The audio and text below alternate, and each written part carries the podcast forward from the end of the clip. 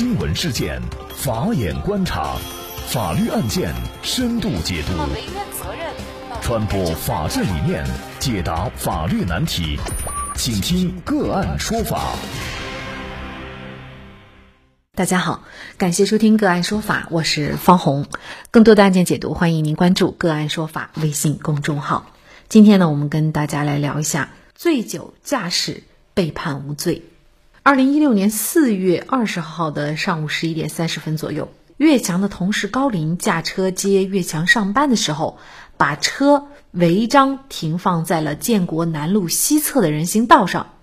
执勤交警发现以后呢，就给岳强打电话，要求他把车移至指定位置接受处罚。岳强接到电话以后，就赶到了现场，并且按照交警的要求，把车从路西侧的人行道移到了路东侧的机动车道。之后啊，执勤交警在和岳强交谈的时候，就闻到了酒味儿，于是呢，就把岳强移交到了交警队抽血检查酒精含量。经过鉴定，岳强每一百毫升血液中含乙醇八十四毫克。另查呢，岳强和高林等人在二零一六年四月十九号晚上一起喝酒到凌晨两点左右。那高林呢，因为这个案件被公安机关行政处罚两千块钱。二零一六年五月十号，岳强因为涉嫌危险驾驶罪，被公安局依法取保候审。那岳强觉得呢，自己酒后经过一个晚上的休息，第二天在交警指挥的情况下移动车辆。他自己当时并没有意识到自己还属于醉酒的状态，交警让自己移车的时候也没有发现自己是处于醉酒状态的，所以岳强觉得自己的行为不构成犯罪。那么醉酒驾驶在什么情况下不构成犯罪？那么相关的一系列问题，今天我们就邀请云南怡高律师事务所王新志律师和我们一起来聊一下。王律师你好。啊，你好，主持人。感谢王律师。越强呢，他自己觉得呀，自己不应该构成犯罪，为什么呢？他说，呃，首先呢，他主观上他是没有任何过错的，因为他也想不到，就是我头天晚上喝酒，怎么第二天早晨查还能查出一个醉酒的状态？那其实呢，这样的情况在我们日常生活当中是非常多见的，就是晚上喝酒，然后第二天正常开车上班工作。那么对于越强来说，他如果主观上他预料不到的话，是构成这个危险驾驶罪吗？就说首先呢，我们来看一下这个刑法关于危险驾驶罪的一些相关的法律规定。根据这个《中华人民共和国刑法》呢，危险驾驶罪呢只有一条，就是醉酒驾驶机动车呢。那同时呢，刑法这个四十二条呢也规定，构成这个危险驾驶罪呢，就是它处罚呢，要按这个拘役的期限一个月以上六个月以下。然后在二零一七年四月份。最高人民法院发布了关于这个常见犯罪的量刑指导意见二呢，就说了，那就是构成危险驾驶罪的人呢，可以在一个月至两个月拘役幅度内确定量刑起点，在这个量刑起点的基础上呢，再来确定这个基准刑，情显著轻微、危害不大的呢，它可以不以定罪处罚；不需要判处刑罚的呢，可以免于刑事处罚。这个呢，就是要要结合他这个主观上跟客观上。主观上呢，主要是我们通俗的讲，就是他心里面是怎么想的，是吧？啊，是不是认为这个喝酒没事，喝了以后第二天也不会有问题，还是可以驾车？那客观上呢，就是他达到这个醉酒标准以后呢，他还处于一种醉酒的状态的时候呢，他仍然驾驶这个机动车，在这种情况下呢，是属于构成这个危险驾驶罪的。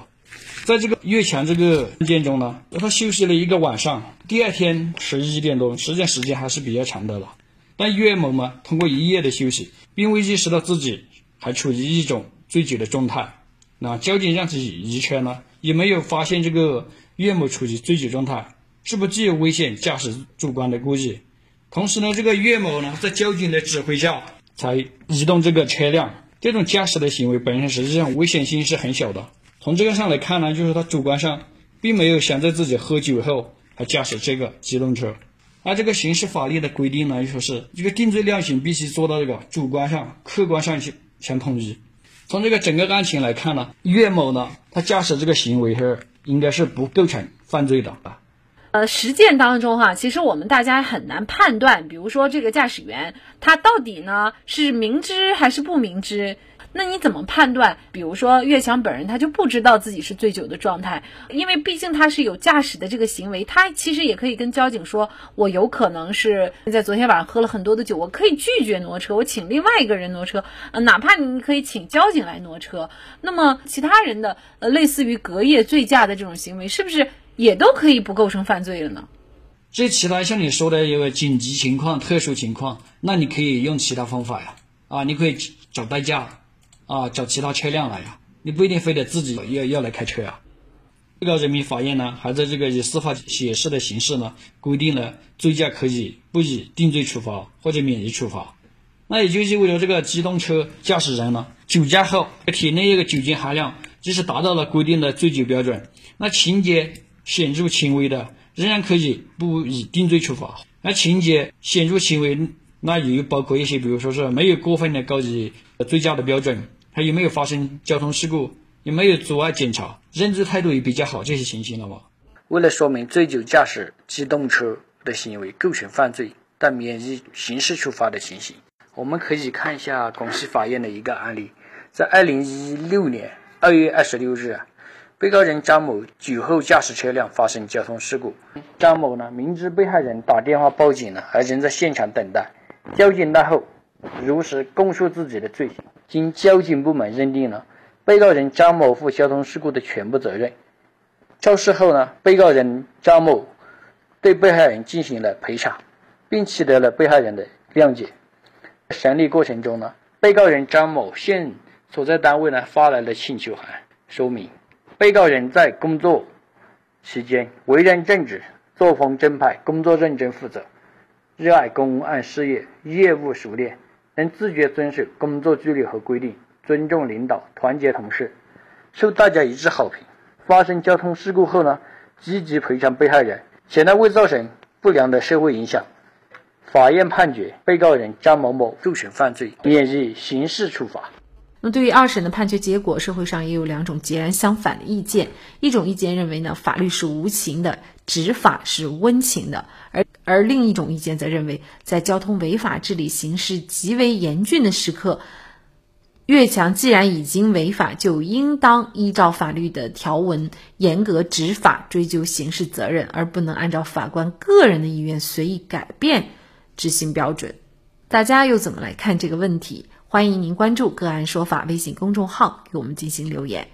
感谢云南怡高律师事务所王新志律师。那也欢迎大家通过关注“个案说法”的微信公众号，具体的了解我们本期案件的图文资料以及往期的精彩案例点评。另外，您在生活工作当中遇到一些法律问题，都欢迎您通过添加幺五九七四八二七四六七幺五九七四八二七四六七这部电话号码的微信号向我们进行咨询和交流。感谢您的收听，我们下期节目再见。